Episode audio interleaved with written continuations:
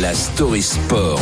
Bonjour Pierre Amiche. Bonjour Mathieu, bonjour Marguerite, bonjour à tous. Week-end infernal. L'enfer du Nord, c'est quoi? Eh bien, c'est ce Paris de Roubaix. Demain, les hommes. Dès aujourd'hui, les femmes. Course qui va débuter aux alentours de 13h30. Et si les favorites se nomment comme souvent Marianne Voss, Elisa Longo Borghini ou euh, Lotte Kopecky, Pierre, tu souhaitais nous parler d'une autre coureuse au destin assez incroyable et qui se présente sur ce Paris-Roubaix. Eh bien oui, son nom c'est Audrey Cordon-Rago, c'est elle dont je vais vous parler ce matin, peut-être parce qu'elle est l'incarnation d'un mot très à la mode, la résilience, cette capacité à surmonter à peu près n'importe quoi. Retour en arrière, septembre 2022, elle prépare les championnats du monde, elle se lève avec une drôle de sensation, l'impression d'être ivre, prise d'une grande fatigue les fourmis dans les membres. Alors avec son mari, direction les urgences, qu'il la renvoie chez elle après seulement quelques heures. Heureusement, la Fédération française de cyclisme insiste pour passer de nouveaux examens.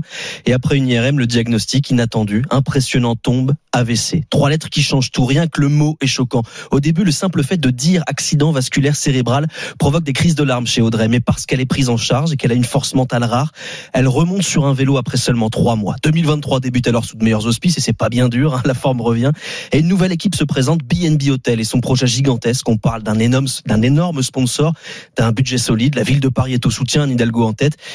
Mais en dépit des promesses, des discours, la structure tarde à se mettre en place, l'argent n'arrive jamais, l'équipe de Jérôme Pinault dépose le bilan. Alors, à 33 ans, après une première épreuve, Cordon Rago en connaît une seconde et se retrouve au chômage, amer mais pas résigné. Oui, parce que assez rapidement, elle va retrouver une équipe, sauf que c'est pas la fin des galères pour autant. Non, parce que le calendrier est ce qu'il est. Et en janvier, chaque formation a bouclé ses effectifs, ses budgets. Alors il faut trouver une équipe capable de pousser un peu les murs, lui faire de la place.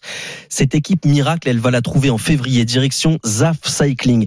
Ça aurait dû être la fin de mon histoire, mais quand ça veut pas, ça veut pas. La formation espagnole n'a plus d'argent. Alors revenu d'un AVC, sortie du piège du chômage, la double championne de France découvre une nouvelle galère. Pendant trois mois, Cordon Rago n'est pas payé. Alors ce lundi, à cinq jours de Paris-Roubaix, elle démissionne entre ras-le-bol et courage. Mais alors comment c'est possible de l'avoir s'aligné sur la course aujourd'hui? Eh bien, ultime coup de théâtre, comme si l'enfer du Nord ne pouvait pas se résoudre à se passer du maillot tricolore.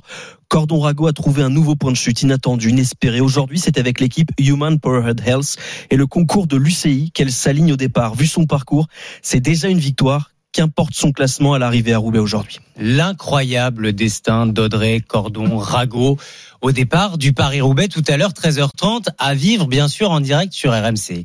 Merci Pierre Amiche. Plaisir. La Story Sport c'est tous les jours sur RMC. Il est 8h23.